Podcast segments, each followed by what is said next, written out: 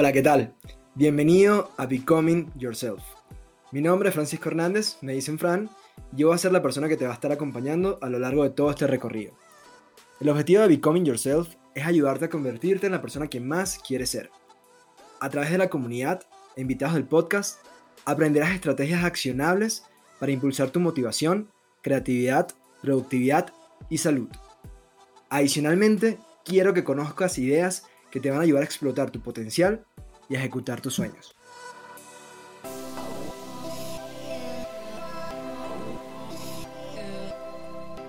Hola, ¿qué tal a todos? ¿Cómo están? Bienvenidos a un nuevo episodio de Becoming Yourself. Hoy es un episodio muy especial eh, para mí porque, bueno, eh, principalmente por dos cosas. La primera, ya llevamos cuatro meses de haber construido esta hermosa comunidad. Es algo que me tiene sumamente feliz de poder haber compartido con distintas eh, personajes a las cuales admiro muchísimo, eh, con distintas historias desde cómo vivir una vida plena, cómo defino mi propósito, historias de perseverancia, de creatividad, de curiosidad, de resiliencia, eh, cómo poder tomar mejores decisiones y haber tocado todas estas temáticas que espero que, que les hayan ayudado y, y, bueno, y según el feedback que, que he podido tener, la verdad que estoy muy feliz de que que sí he escuchado historias de gente que le está sirviendo, que lo están usando y que ha sido realmente útil. Entonces, primero, celebrar esos cuatro meses de que eh, ya tenemos con esta comunidad y desde que se lanzó el primer podcast. Y segundo, hoy quiero, hoy voy a intentar un nuevo contenido eh, a raíz de, de, feedback también de la comunidad. Y es que cuando empecé el podcast por mis redes sociales, eh, primero por mis redes personales de arroba Fran Hernández VE, y luego como las, las redes del podcast que, que, creé, que se llaman arroba Becoming Yourself Podcast.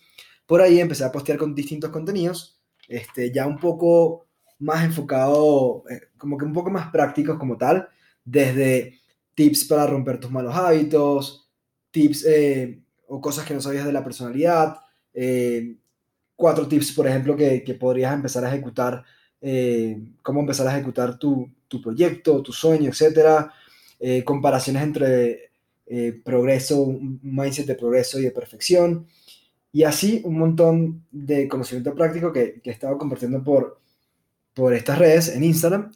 Y nada, mucha gente la verdad que me ha comentado cosas, me han pedido que, que si podría desarrollar esto un poco más. Y nada, yo encantadísimo de poderle dar salida a este material a través de este canal, que creo que es el más idóneo. ¿Y en qué va a consistir? Básicamente voy a ir tocando cada uno de estos conceptos prácticos.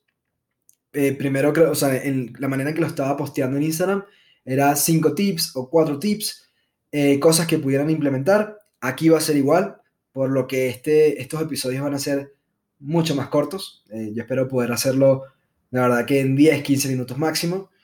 Y este, primero, al introducir el tema, eh, que sea dar por lo menos un contexto de qué trata, ¿no? Y, poder definir como que qué es cada cosa. Entonces, el episodio de hoy va a ser eh, enfocado a cómo tener un growth mindset. Eh, es uno de los primeros posts que lancé y básicamente lo que, lo que quiere decir esto es qué mindset debería yo tener para poder alcanzar la mejor versión de mí mismo. Este, esto es un tema bastante complejo, bastante, donde hay bastante tela que cortar, pero quisiera para dar contexto basarme primero, o, tomar de referencia un libro que se llama Mindset, precisamente. El autor se llama, la autora se llama Carol Dweck, y ella, este, bueno, ella define, primero, ella fue una de las primeras en definir, eh, bueno, digo, en la parte contemporánea, de, definir em, cuál es la diferencia entre un fixed mindset, que es como un mindset fijo, un mindset estable, eh, poco cambiante, a este growth, growth mindset que les comento, que es un mindset de crecimiento, un mindset mucho más cambiante. Y bueno, ella eh, básicamente nos comenta en este libro que el, una de las principales diferencias es que el fixed mindset, este mindset cerrado, eh, la peor consecuencia es que se obstruye en su propio crecimiento eh, al tener este mindset. Y mientras tanto, mientras que el otro, el growth mindset, busca, ese, tipo de persona o ese tipo de perfil, busca siempre poder alcanzar su, su máximo potencial, obviamente a través de trabajo y esfuerzo, pero siempre está abierto a muchas cosas. Yo lo resumiría, de verdad que es muy sencillo, en que un growth mindset está mucho pasado, está pensando siempre en el futuro. cómo mejorar, cómo puedo alcanzar esa mejor versión. Y en Fixed Mindset está un poco más eh, siempre basado en el pasado, en sus miedos, en sus traumas, un poco pensando que no puede cambiar. Yo creo que a todos, eh, y lo comentaba también en uno de los posts hace poco, que yo creo que, que esto fue una de las cosas más reveladoras en lo personal, porque yo creo que cuando este, íbamos creciendo, nos criaron, eh, independientemente de cuál sea el país, creo que Latinoamérica en general tiene mucho esta, esta influencia, o tuvo mucho esta influencia de que cuando íbamos a la escuela, este, o estábamos con nuestros amigos, o, en, si hacíamos deporte eh, en nuestros lugares de, deporte, en mi caso fue el karate, eh, veíamos cómo eventualmente vamos o nos van haciendo creer, y, esto, ojo, aquí no estoy culpando a un tercero, aquí estoy, cada uno debe ser muy responsable de sus propias decisiones y de sus propias experiencias, pero cuando lo digo, lo digo en el sentido de que íbamos recibiendo mucho esta, esta creencia o este belief eh, de que realmente ya venimos con unos rasgos muy predeterminados, muy fijos, a las cuales no podemos cambiar. De que si soy inteligente o no, de que si eres o tal o tal, de que si eres bueno para los idiomas o, no, para la música o las artes sí o no, o que si eres bueno para las matemáticas, clásica esa, sí o no. En Tormenta Independiente, o sea, siempre teníamos como, íbamos formando el resultado, era como un output, una persona que ya tenía unas características de personalidad muy arraigadas y que eso, dado esa circunstancia, tú ibas a hacer un tipo de perfil, ibas a tener un tipo de perfil profesional o elegir una carrera o ibas a hacer así el resto de tu vida y de acuerdo a eso, tú deberías elegir eh, todo el resto de lo que te pasa en la vida. Y yo creo que darme cuenta al leer esto y al experimentarlo, de que eso no necesariamente es así, de saber que la personalidad no elige las metas o tus goals, como le dicen en inglés, sino que es al revés, que basado en las metas que te propongas, este, es que tú vas a ir forjando tu personalidad. Y me ha pasado mucho últimamente. Yo ahorita, o sea, reflexionando mucho en mi pasado y digo, bueno, cuando era founder, el, el, el, tener que, por ejemplo, eh, buscar inversionistas y levantar rondas de inversión y buscar el tema de, de, claro, obtener todas estas habilidades que como CEO tienes que eh, ir adquiriendo para ejecutar y todo eso, eventualmente me iban dando a mí la personalidad de founder. Pero ya hoy en día que estoy este, mucho más enfocado, por ejemplo, al tema de, mi podcast y, y, también trabajo en startups, me está dando un perfil mucho más eh, de podcaster y me está dando también un perfil mucho más eh, de corporativo, si se quiere decir, o, bueno, en startup siempre, siempre es mucho más dinámico, pero me refiero ya con, enfocado más como a trabajar en organizaciones mucho más grandes, eh, a ver este, como temas mucho más de estrategia, etc. Entonces, y todo eso fue gracias a los objetivos. Mis objetivos me di cuenta que me fueron moldeando. Entonces, ¿por qué les menciono esto? Les menciono esto porque está muy relacionado a lo que, tiene, a lo que es el growth mindset. Es poder darte cuenta de que tu personalidad puede, puede ir variando y eso, la mejor recomendación es que esté, o sea, que esté basada en tus goals, en tus metas. Eso lo recomienda mucho Benjamin Hardy en el libro de Personality Isn't Permanent, se los recomiendo muchísimo, y es el tema central más o menos que él da. Pero ya devolviendo el tema de mindset, se trata de poder eh, tener una, estar abierto a muchas posibilidades, estar abierto a, a, cambiar, ¿no? Y, y, que sepamos que nuestra personalidad no es una cosa que ya está dada y que no se puede cambiar. Entonces, em, ella sí me, bueno, aquí les recapitulo unas cosas que noté, de ella decía, bueno, en cómo, cómo se diferencian dos, estos dos mindsets. Eh, bueno, nuestro mindset dice que al final em, define si podemos creer en que podemos crecer, aprender y cambiar o no que para los eh, que las habilidades, por ejemplo, en los, individuos de, que tienen, o las personas que tienen fixed mindset, eh, piensan que las habilidades no se pueden desarrollar, que básicamente ya fueron dadas, que es por, todo viene como por un talento. Este, y bueno, también habla de que, de que más que todo estas personalidades de growth mindset buscan siempre desarrollo, mientras que el fixed mindset busca como aprobación en términos de comportamiento, el growth mindset busca más desarrollo oportunidades de desarrollo.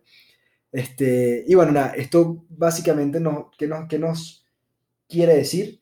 Que nosotros día a día podemos básicamente tener un cambio o una influencia muy grande de cómo va a, tornarse nuestra personalidad con los hábitos que tengamos. Si, por ejemplo, yo tengo una meta de correr un maratón, por ejemplo, entre los próximos seis meses, mi identidad se va a tornar muchísimo más hacia una persona fit, ¿Por qué? Porque voy a adoptar unos hábitos de levantarme temprano, comer sano, en una, un, un plan de entrenamiento y así sucesivamente.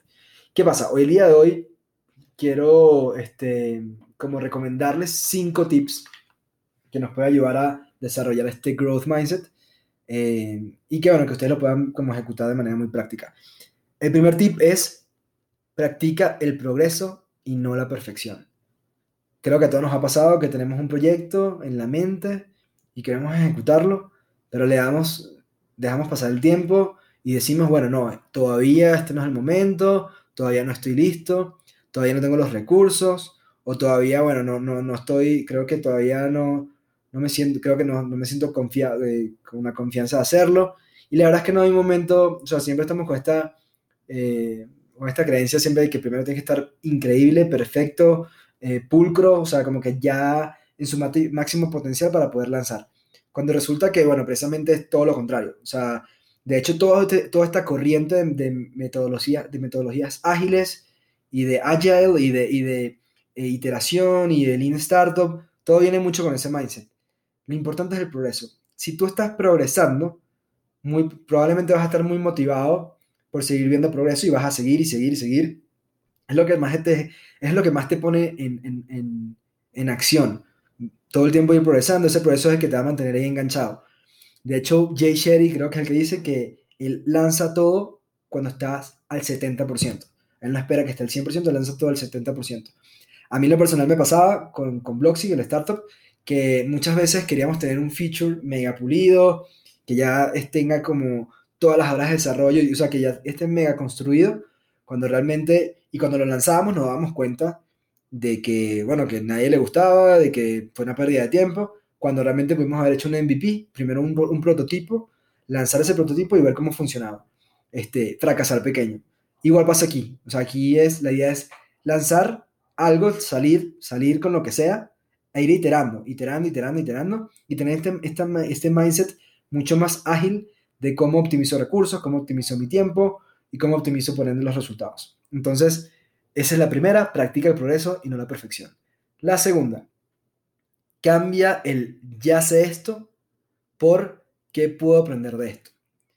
Muchas veces, por fatiga, flojera mental o, o, no sé, por cualquier otra razón, no aprovechamos realmente eh, explorar o aprender de, de, o sea, de aprovechar la oportunidad que se nos presenta todos los días en, cada, en un gran número de frecuencias para aprender distintas cosas. Por ejemplo, se me puede ocurrir que, no sé, estamos eh, en una conversación y un amigo está hablando de una receta de comida, de, de cocina, y realmente simplemente como digo, ah, no, este no es mi tema, no quiero escucharlo, dejo, pierdo la oportunidad de poder haber aprendido, por ejemplo, una nueva receta, o de haber, eh, no sé, conectado con todo este mundo de gastronomía. Y así sucesivamente. Creo que a todos nos puede pasar en distintos entornos, trabajo, eh, familiar, etc. Y es una oportunidad, siempre está la oportunidad. Siempre está la oportunidad de poder tener este mindset de cómo puedo, qué puedo aprender de esto. Y con el tiempo, la acumulación de ese, de ese tipo de mindset, de esa, de, ese, eh, de esa apertura a estas oportunidades, el cúmulo de este tipo de experiencia va a hacer que seas una persona muchísimo eh, más elevada, muchísimo más preparada, eh, y muchísimo más integral. La tercera, cambia él, esto no va a funcionar por cómo esto puede funcionar para mí.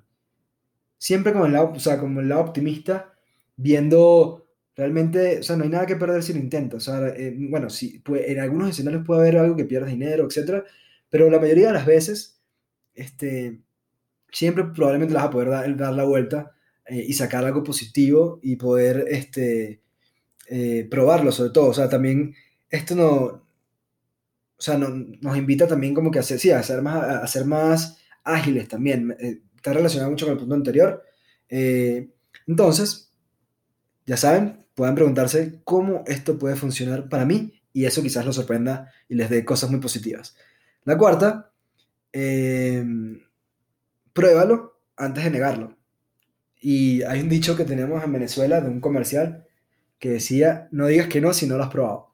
Y aquí creo que eh, este tema es muy, muy, o sea, verdad que aquí hay mucha tela que cortar también, pero se trata un poco de, darle paso a la exploración.